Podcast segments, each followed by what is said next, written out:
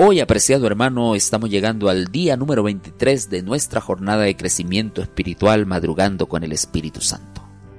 Y el tema para hoy lleva como título ¿Puedo perder la plenitud? Primera parte. Y hoy y mañana vamos a conocer algunas advertencias de la palabra de Dios que van a ayudarnos en nuestra caminata diaria con el Espíritu Santo.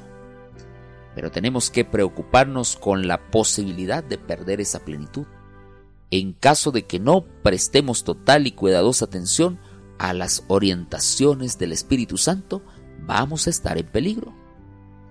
Y en la Biblia hay muchos ejemplos de personas que fueron llenas del Espíritu Santo y perdieron esa plenitud. Y la historia se sigue repitiendo. El desafío de la palabra de Dios para nosotros es, por lo tanto, el que piensa estar firme, mire que no caiga. Y he aquí yo vengo pronto, retén lo que tienes para que ninguno tome tu corona. Por lo tanto, el desafío permanente debe ser llénense del Espíritu Santo, como lo dice el libro de Efesios capítulo 5, versículo 18. En la primera parte del versículo de Efesios capítulo 5, versículo 18, pues se refiere al contexto histórico de Éfeso. Éfeso era una ciudad muy grande, era un centro de adoración pagana. Y la gran preocupación del apóstol Pablo era que todas estas cosas no entraran en el cristianismo. Por eso Él da la receta para vencer este problema. Sean llenos del Espíritu Santo. Llénense del Espíritu. Y llenarse del Espíritu no es algo que ocurre una vez y para siempre. La implicación práctica es que el cristiano debe dejar su vida abierta para ser constante y repetidamente llena por el Espíritu Santo. El apóstol Pablo está queriendo decir que solamente aceptar a Jesús como Salvador no es suficiente. Necesitamos someter nuestra voluntad a la suya cada día, vivir una vida de constante relación con Él, a fin de que seamos llenos del Espíritu. Satanás va a intentar de todas las formas sofocar y apartarnos de la palabra de Dios y de la oración. Por medio de sus instrumentos, intentará vencernos de todas las maneras. Apuntará hacia nosotros las mismas armas infernales que apuntó contra Cristo Jesús.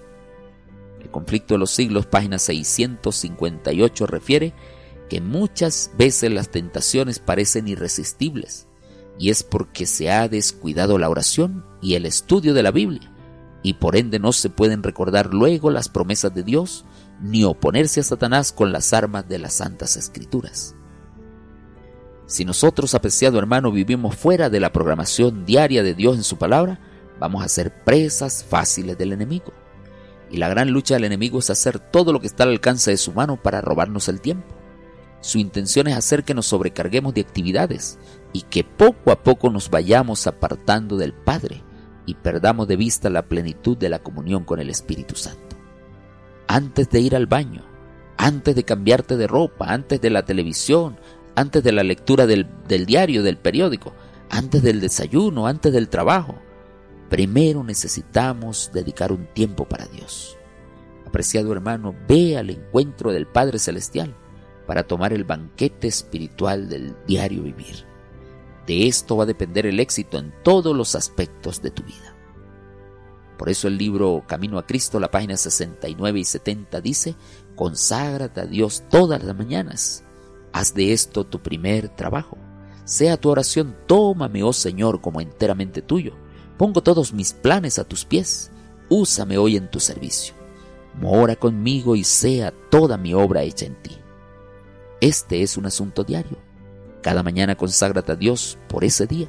Somete todos tus planes a Él para ponerlos en práctica o abandonarlos según te lo indicare su providencia. Sea puesta así tu vida en la mano de Dios y será cada vez más semejante a la de Cristo.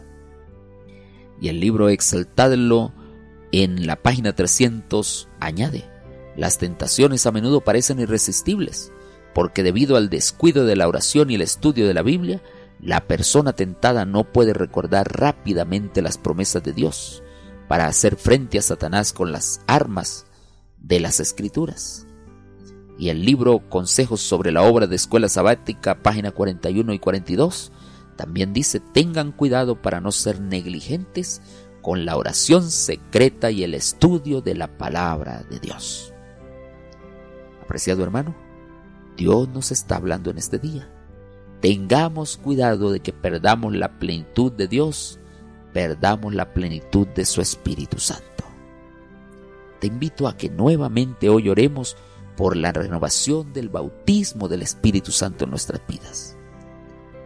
Invito a que vivamos hoy en la presencia de Dios, demos testimonio del Evangelio, oremos por nuestros amigos y adoremos a Dios con los diezmos y las ofrendas de forma proporcional y sistemática a las ganancias que Dios nos haya dado. Apreciado hermano, que Dios te guarde en esta hora, que Dios dirija tu vida en todo lo que emprendas. Maranata.